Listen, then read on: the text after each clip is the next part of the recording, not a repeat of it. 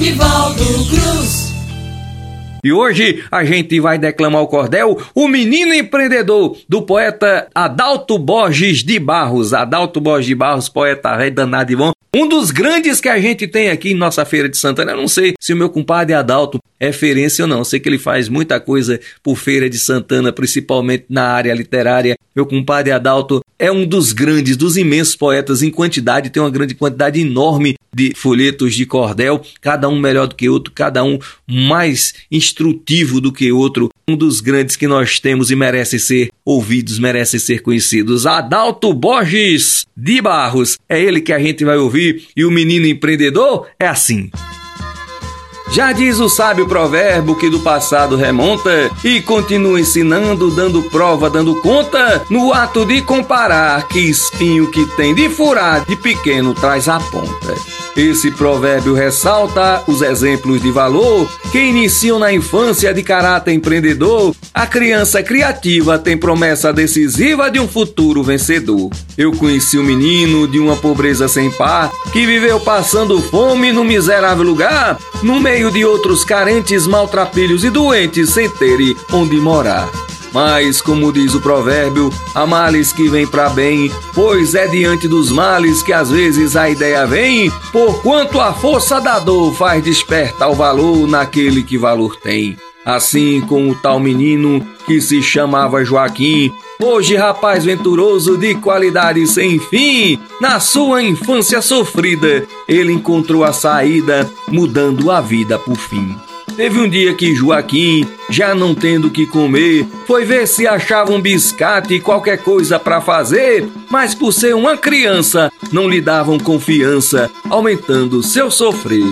Sem pai, sem mãe, sem guarida, sem qualquer outro parente, padecia mais sua vida tão solitária e carente. Assim aquele menino tinha a fome como destino e as dores como presente. Mas certo dia, por sorte, depois de tanto tropeço, Joaquim saiu andando em busca do endereço e ao passar no lixão, foi observando então algo que foi o seu começo.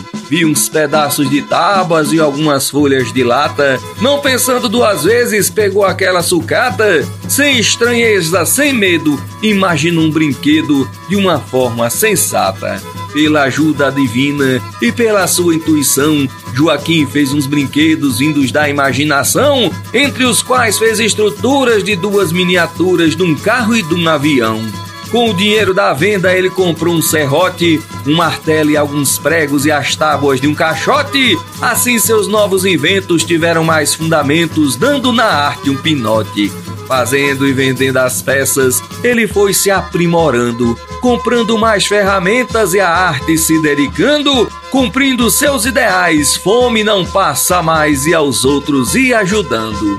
Vendo que o ramo era bom, reuniu seus companheiros para desenvolverem a arte como artistas verdadeiros. Por isso, dali para frente, a vida foi diferente daqueles tempos primeiros. Os meninos foram crescendo e com arte trabalhando, ao tempo em que Joaquim também ia incentivando para que eles estudassem e que nunca mais parassem, até mesmo se formando. Do sofrimento ao sucesso, a história foi complicada, porque dormiam nas ruas já que não tinham morada, mas tudo valeu a pena, pois a sorte entrando em cena tiveram história mudada. Estando aos 18 anos, concluíram o ensino médio e fazendo vestibular, fez-lhes a sorte um bom assédio. Todos concluíram os cursos e já com grandes recursos fizeram primeiro prédio. Fizeram nova oficina num imponente galpão, criando novos modelos, fazendo nova versão, produzindo com maestria tipos de carroceria para fazerem exportação. Percebemos nessa história bons exemplos de valor, em que o esforço premia o caráter do empreendedor, criança que empreende, para sempre surpreende com um futuro vencedor. Mas para isso é necessário o incentivo de alguém, pois criança incentivada tem tudo para se dar bem. Um espírito empreendedor terá muito mais valor e vai muito mais além. Muitas vezes a pobreza faz despertar a vocação, fazendo com que a pessoa, por força da precisão, tenha ideia e empreenda, e empreendendo pretenda pôr em prática a pretensão. Coisa boa a gente aprender lições, né?